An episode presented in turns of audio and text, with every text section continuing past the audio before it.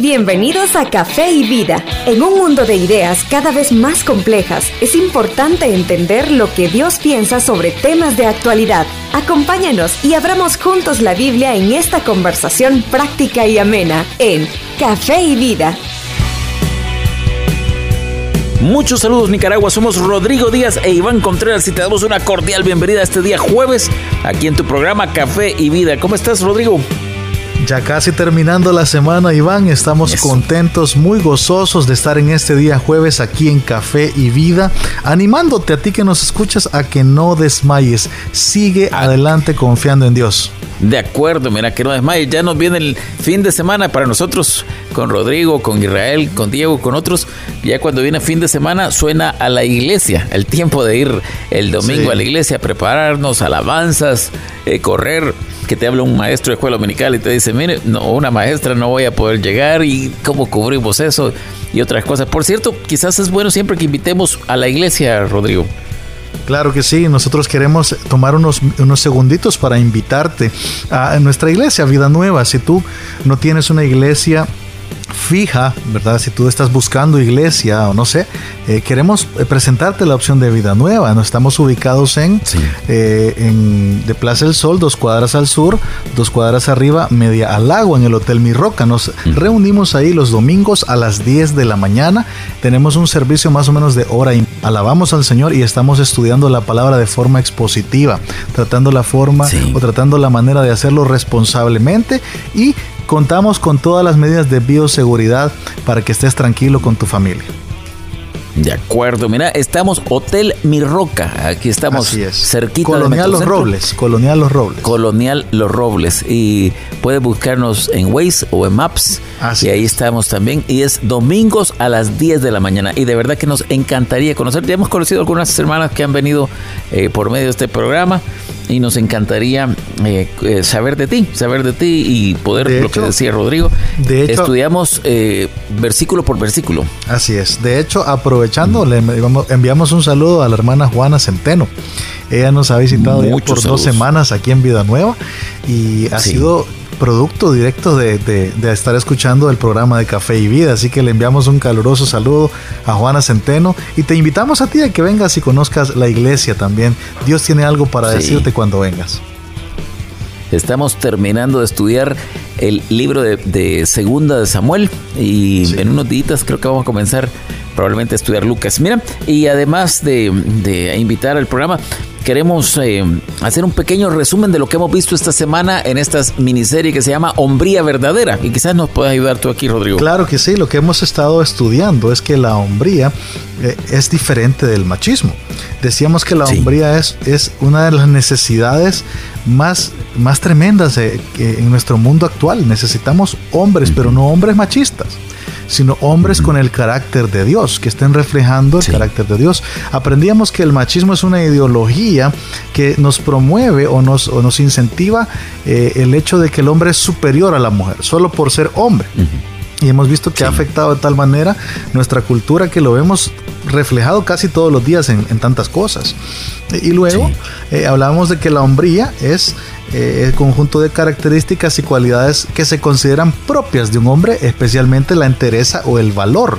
Decíamos que es eh, afrontar, eh, la entereza es afrontar un problema con serenidad y fortaleza y el valor es firmeza, coraje y valentía en las acciones. Y entonces aprendimos también, Iván, que cuando la Biblia habla de hombría, porque lo que vimos es primero de Reyes 2.3, cuando David le dice a Salomón, yo sigo el camino de todos en la tierra, esfuérzate y sé hombre que cuando David dice esto no se refiere a ser macho, ¿verdad? Ah, no. ¿verdad? Está hablando de ser un hombre de verdad, se refiere a la interesa y el valor necesarios para vivir de una forma agradable a Dios y así prosperar en lo que tú estás emprendiendo. Sí, dice, siguiendo, en ese pasaje que estuvimos estudiando, decía, siguiendo sus estatutos, mandamientos, ordenanzas, no me acuerdo todo lo que decía. Es el versículo 4. La vida que agrada a Dios. Exactamente, que, que eso es hombría, es, la hombría es que tú tengas la interés y el valor para poner en práctica los mandamientos de Dios, guardarlos en tu corazón y así tú, te va a ir bien. Yo, yo pongo esta frase, esta frase que, que tú dijiste, te va a ir bien. sí, sí, te va a ir bien. Mira, y luego fuimos al libro de Tito.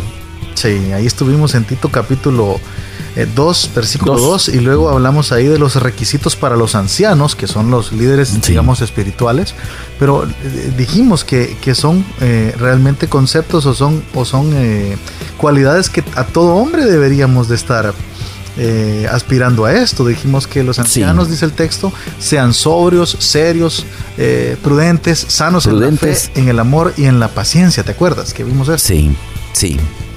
Sí, y vimos también el papel de las mujeres, eh, bueno decir, porque algunos dicen, ah, ok, ¿qué me toca a mí? Bueno, toca esto. Mira, ¿y, qué vimos el día de ayer? Bueno, ayer estuvimos viendo que la hombría no es automática, ¿te acuerdas? Que es algo que había que desarrollar, eh, que no naces con hombría, puedes nacer siendo hombre, pero la hombría es algo que se desarrolla, es algo que tú tienes que ir forjando, descubriendo, eh, tienes que ir aprendiendo en este proceso. Veíamos también Primera de Corintios 16, 13 que dice estén alerta, permanezcan firmes en la fe, pórtense varonilmente, portaos varonilmente y que todas tus cosas sean hechas con amor, veíamos esto también. Es tremendo. Y luego aprendimos que un hombre eh, verdadero es el que ama, ¿te acuerdas? Claro, claro, un hombre verdadero es el que ama. Y vimos algunas pautas prácticas de qué es amar, estar dispuesto a sacrificarse, amor sacrificial y especialmente está hablando por la esposa, por los hijos y por otros que están en, eh, desprotegidos. Fíjate que no hemos hablado mucho de eso, sí. pero parte del carácter de un hombre verdadero es proteger a algunos que son más débiles. Ahora no estoy hablando solamente dentro de la casa, sino que en la vida uno encuentra a otros, a veces jovencitos, a veces niños, a veces mujeres, a veces otros hombres que están en, situaciones desfavorables y tiene que haber eh, del hombre este espíritu de ser un, un protector natural. Sí. Totalmente, mira qué tremendo lo que estás diciendo. De hecho, una frase que quisiera compartirte aquí es que un verdadero hombre está llamado a morir a sí mismo y a vivir para los demás. Sí. Sí, qué, importante, qué importante esa frase, eh, a, morir a sí mismo y vivir para los demás. Mira, eh, yo tengo varias inquietudes y que me da un poquito de temor de que se nos termine la semana y no podamos hacer. Yo, yo quiero sugerir, yo quiero sugerir algo y hacerte una pregunta. Dale. Entonces, te asalto aquí el tiempo. Eh, aquí nosotros te recomendamos siempre el mejor material para estudiar sobre hombría es la Biblia. Sí. Pero eh, excepcionalmente de lo que nosotros hacemos siempre, yo quiero recomendar un libro, un libro que se llama Salvaje de Corazón de John Eldridge. Eh, este libro es, a mí es uno de mis libros favoritos para hablar de eso, porque habla un poco del carácter del, varón, el carácter del varón, de esto de, ser un guerrero, de tener una aventura de, una vida de aventura y riesgo, y, de ser eh, algunas cosas no sé cómo decirlo, habla de, conquistar una princesa, habla de alcanzar un castillo, de alcanzar una princesa, de conquistar un castillo y de otros elementos así, que son, es parte de nuestra naturaleza. Esto que decimos de que eh, el niño bien portado es el niño que está quieto, que no, no levanta la mano. Entonces a veces decimos, bueno, este, este es el niño eh, prototipo que vamos a llamar bien portado, cuando, cuando no necesariamente. A veces criamos a nuestros hijos o en la iglesia, eh, consideramos que esto bueno, o en las escuelas, en los colegios, y de pronto a la hora que queremos que este hombre sea un hombre que, que tome grandes, eh, grandes desafíos en su vida, no lo es. Pero no, ayer, ayer lo vimos, no, no, hemos, no hemos sido criados así. Entonces, este, este autor habla de este diseño de hombres. Y el libro es, eh, por lo menos si uno lo compra electrónicamente, es súper barato, vale como 3 dólares. Y, yo no tengo ninguna comisión que conste, pero vale la pena leer este libro. Mira, y yo hacía una, me hacía una pregunta, te la, te la planteo ahora. Quizás alguna eh, mamá que nos está viendo, quizás una mamá soltera, quizás una abuelita que le ha tocado criar a sus nietos y, no... Y, no existen los elementos que Dios ha, dado más naturales. Quizás dentro de la iglesia hay alguien dice, mire, yo, te, yo estoy creando unos varones, pero, pero yo no, aquí no hay un, hombre en la casa que, que pueda servir de ese ejemplo que Dios ha dejado, que debe ser el papá. O el papá de plano no es, no es el hombre que estamos describiendo aquí, es, es un irresponsable, es un hombre que huye, lo que sea. ¿Qué, le pudiéramos decir a una mujer que tiene este papel y que no puede modelar la hombría porque no debe? Sí, muy, muy, muy buena pregunta, Iván, lo que tú estás diciendo ahorita.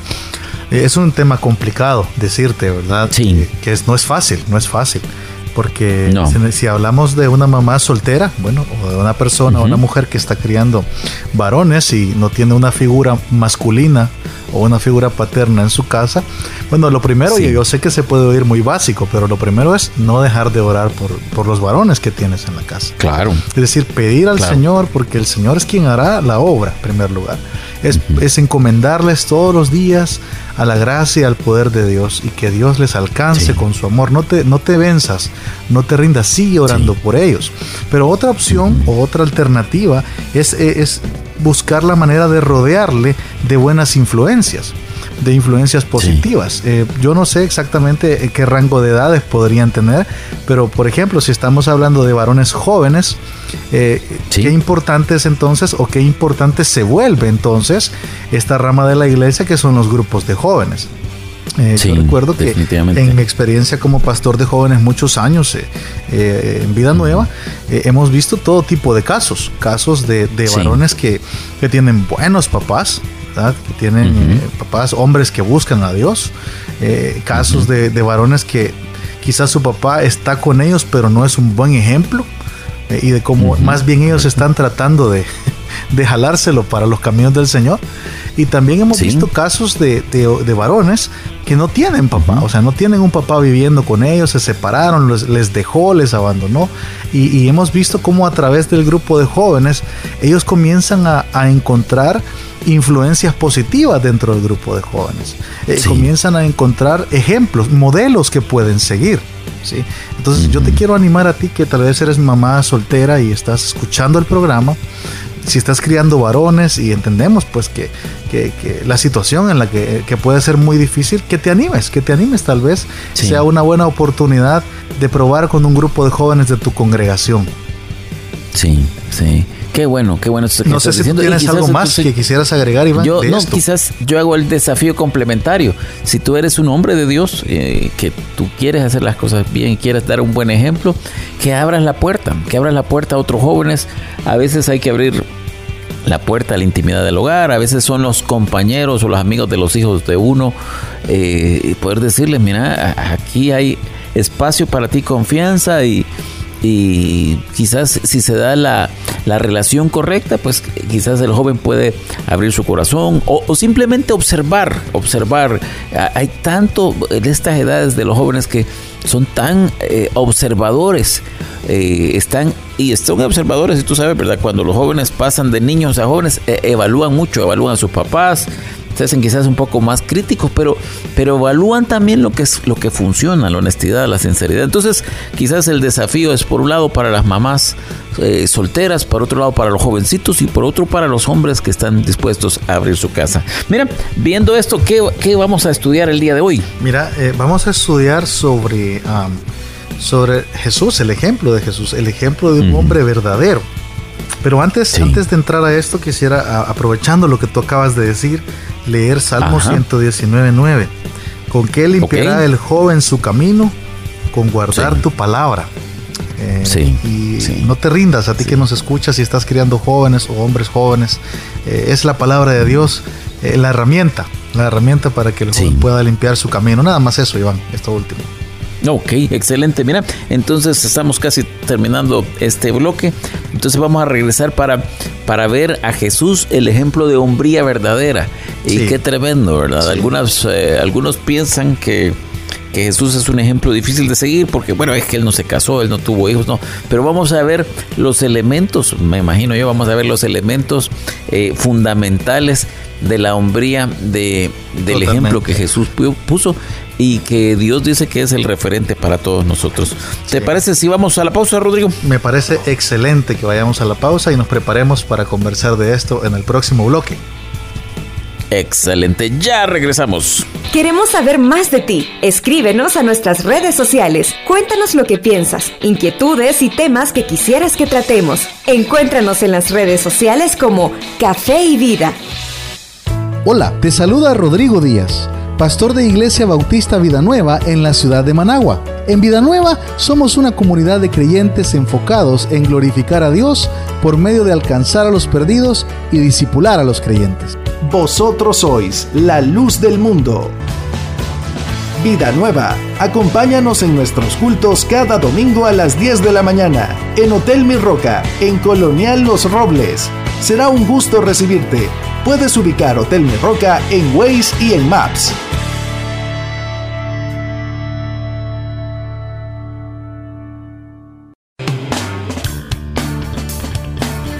Aquí estamos nuevamente en Café y Vida, este programa que estamos eh, diseñado para edificar tu vida y el día de hoy hablando sobre hombría y tú me dijiste, Rodrigo, sobre el ejemplo de Jesús como el hombre referente.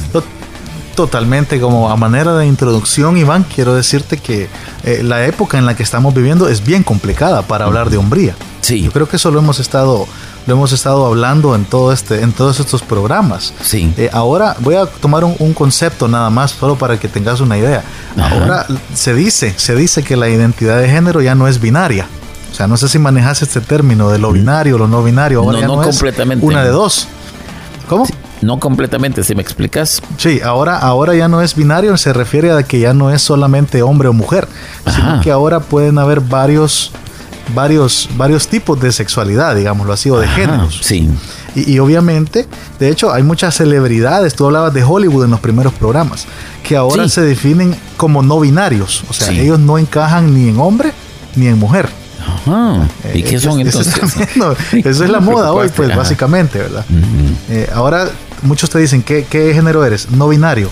No binario, no binario significa no soy ni hombre ni soy mujer. Sí, bueno, hay una, hay un elemento tremendo porque hay un intento de divorcio del, de la, ¿cómo se dice? De la, de, la sexualidad de uno, o sea, uno nace sexualmente hombre o mujer con el, lo que llaman género. Yo soy muy cuidadoso de ocupar esa, esa expresión género, porque alguien puede decir, yo nací eh, con mi físico de hombre, pero yo puedo tener una mi género, mi, mi, vocación, mi inclinación es el de una mujer. Entonces, eh, nuestra, nuestra masculinidad, o voy a decir más bien dicho, nuestra, eh, nuestra clasificación de, eh, viene dado por nuestro cuerpo. Es, es, un, es un elemento objetivo, no es un elemento subjetivo de cómo me siento. O cómo me proyecto. No, solamente, bueno, digámoslo, es biológico. biológico, sí. Es, sí, sí. es una cuestión biológica también. Ajá, sí. Sí, y lógica, además, sentido común. A veces, a veces nos complicamos tanto. Sí, ah, pero, pero para tratar de darle un razonamiento, es decir, es una cuestión de biología también. Sí. Ok, la mayor víctima de esta situación ha sido, obviamente, el significado de la verdadera hombría. Se está perdiendo todavía más. Sí. Entonces, eh, una perspectiva bíblica acerca de la hombría es lo que estamos tratando de poner en el programa de hoy. Sí. Eh, muchos ejemplos, podemos encontrar muchos ejemplos en la palabra de Dios. Hemos hablado de algunos, pero por ejemplo, hablamos de José, por ejemplo. Si pensamos en José, podemos pensar en un hombre un hombre, podemos pensar en el rey David, de hecho lo estamos estudiando aquí en la iglesia, y un, hombre, y podemos pensar en Gedeón, y podemos pensar en muchos hombres de la Biblia. Sin embargo, estos hombres, aunque fueron buenos, representan la realidad imperfecta del ser humano. Es decir, son hombres que hicieron algunas cosas bien, obedecieron a Dios, pero también cometieron grandes regadas o grandes errores. Si queremos realmente ver un ejemplo de la verdadera hombría, debemos ver hacia Jesús. Jesús representa el ideal que los hombres cristianos deben esforzarse por lograr mientras entendemos que no somos perfectos. Sí, claro. entendemos que no vamos a, llegar a la perfección de Jesús, pero es ahí a donde debemos apuntar, hacia ser como Él. Mira, entonces, eh, ¿qué dice la Biblia con respecto a ser hombre? Mira, lo primero que quiero decirte, hablando del ejemplo de Jesús, es que Jesús fue gentil con los débiles y los marginados. Eso es lo primero que quisiera que pudiéramos ver. De hecho, tú estabas adelantando esto anteriormente, hablando de que un hombre debe ser un protector para otros también. Eh, él se acercó a, aquellos que a menudo eran rechazados por la sociedad. ¿sí? De hecho, andaba con ellos. Sí. ¿Verdad? Si, nosotros vamos, por ejemplo, te quiero llevar a Mateo 9, Iván. Mateo 9. Mateo 9 del 9 al 13. No sé si me acompañas aquí. a Mateo 9 del 9 al 13. Mateo. Eh, vamos a, buscarlo aquí en nuestras Biblias rapidito. Mateo, Marcos, Lucas, Juan. Mateo 9. Sí, exactamente. Eh, no sé si lo tienes ahí para que lo podamos leer o lo leo yo acá. Aquí lo tengo. Mateo 9, ¿cuánto? Del 9 al 13, dale. del 9 al 13. Ajá. Dice, pasando Jesús de ahí, vino un hombre llamado Mateo, que estaba sentado al banco de los tributos públicos, y le dijo, sígueme. Y se levantó y, y le siguió. Y aconteció que estando él sentado a la mesa en la casa, he aquí que muchos publicanos y pecadores que habían venido se sentaron juntamente a la mesa con Jesús y sus discípulos. Cuando vieron estos los fariseos, dijeron a los discípulos, ¿por qué come vuestro maestro con los publicanos y pecadores? Al oír esto Jesús les dijo, los sanos no tienen necesidad de médico, sino los enfermos. Id pues, aprended lo que significa misericordia quiero y no sacrificio, y no sacrificio, porque no he venido a llamar a justos, sino a pecadores al arrepentimiento. ¿Qué te parece este, este pasaje? tremendo. Este pasaje es tremendo porque este pasaje nos enseña o nos muestra cómo Jesús eh, era, tenía una actitud diferente para con las personas que eran débiles y marginadas por la sociedad. Y no solo por la sociedad, sino por el sistema religioso de su tiempo. Los fariseos en ese, en ese sentido representan el sistema religioso de ese tiempo. Le preguntaron a los discípulos por qué su maestro come con estas personas, de que eran recaudadores de impuestos, pecadores. Eh, lo, vemos que Jesús nunca, eh, nunca se alejó de estas personas. Más bien quería estar con ellos para predicarles, para hablarles sobre Él, sobre lo que Él tenía para dar.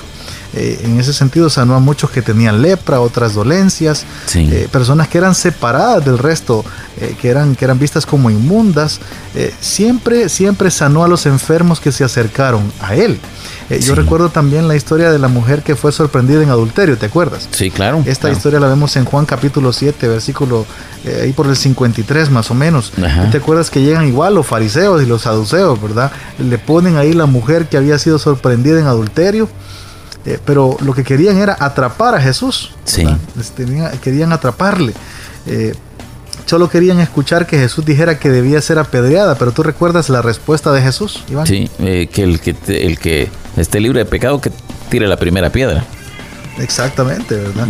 él defendió a estas personas y luego le dijo a ella, mire, nadie te ha condenado, ni yo te condeno, vete y no sigas en lo que estás haciendo, vete y no peques más. Qué, qué importante eso, no, no, estamos diciendo, cuando aquí dice que era amigo de publicanos que, estaban contra su propio pueblo y pecadores, o aquí habla de la mujer eh, que fue sorprendida en adulterio, no es que, que Jesús toleraba el pecado. Sí. Sino más bien, tenemos que, él le dice, ve y no peques más. Exacto, de hecho se lo dice a varias personas en, a través de los evangelios. Cada vez que él sanaba, cada vez que él se presentaba, él terminaba diciendo esto: ve y no peques más, ve y, tienes que, tiene que haber un cambio en tu vida. Entonces, mi punto cuál es aquí, que Jesús fue gentil con estas personas, No, no para tolerar, ¿verdad? Ni para aprobar lo que hacían, sino más bien porque desde ahí les enseñó la palabra de Dios. Desde ahí les mostró el ejemplo. Entonces yo creo que eh, podemos aprender mucho del ejemplo de Jesús sobre ser un hombre. Eh, a veces, eh, no sé, quizás el mismo sistema religioso en el que nos encontramos a veces pueda, yo no sé, discriminar a cierto tipo de personas. yo recuerdo hace muchos años, Iván, ¿te acuerdas? No sé si tú te acuerdas, que empezaron a llegar unos patinadores a la iglesia. Sí, claro, claro. skaters. unos skaters. Ajá, sí, sí. ¿Verdad? Entonces yo recuerdo que, que en la iglesia hasta, hasta ponían las patinetas ahí en las sillas de la iglesia.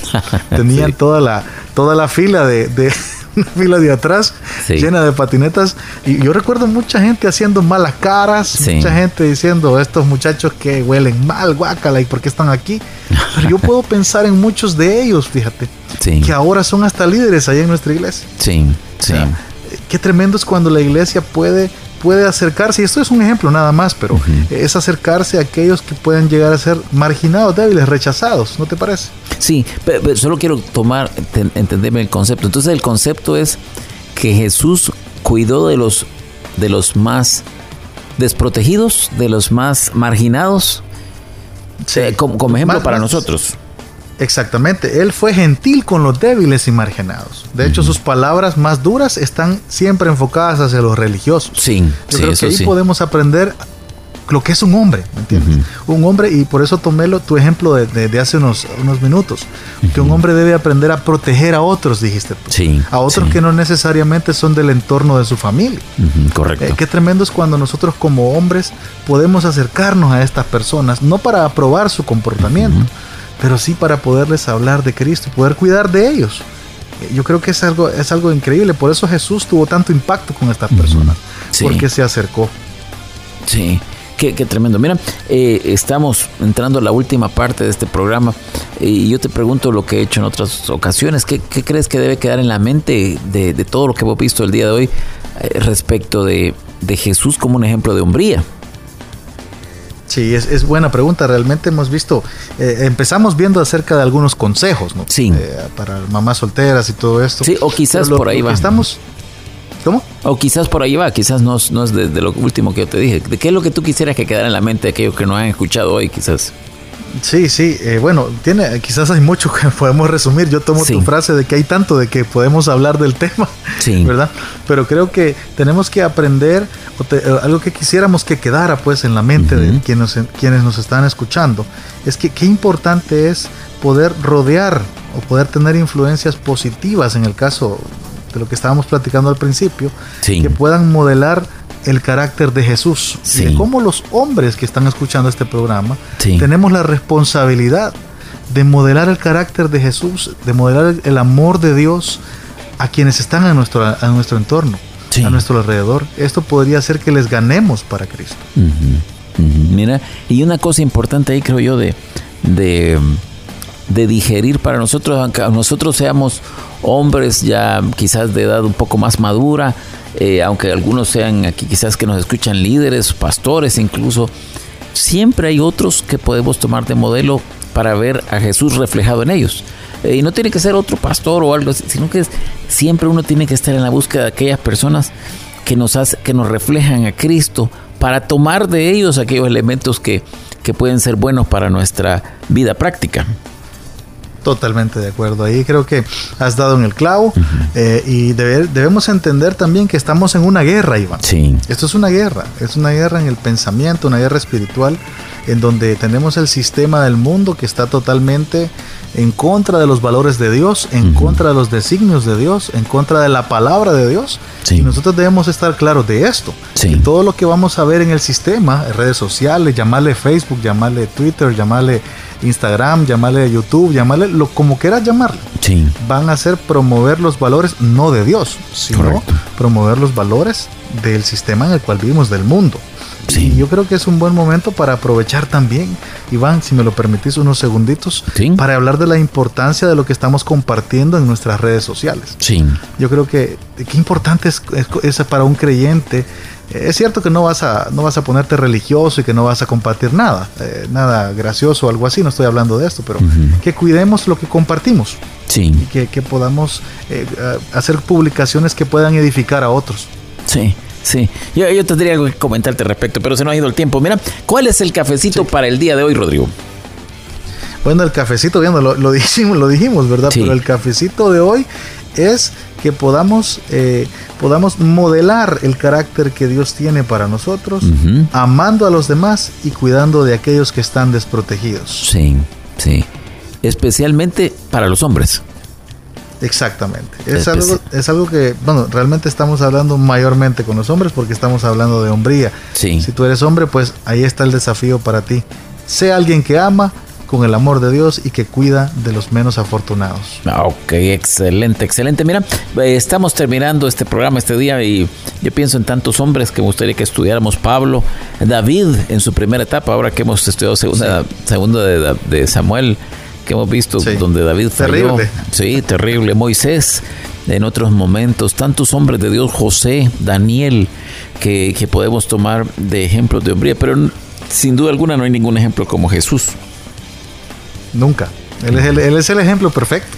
Sí. El ejemplo perfecto. Solo nos queda día viernes y yo estoy preocupado. Todo lo que quisiera quisiéramos decir sobre este importante tema. Quizás mañana podemos hablar un poquito de iglesia, de iglesia, algunas veces irnos a los aspectos más prácticos.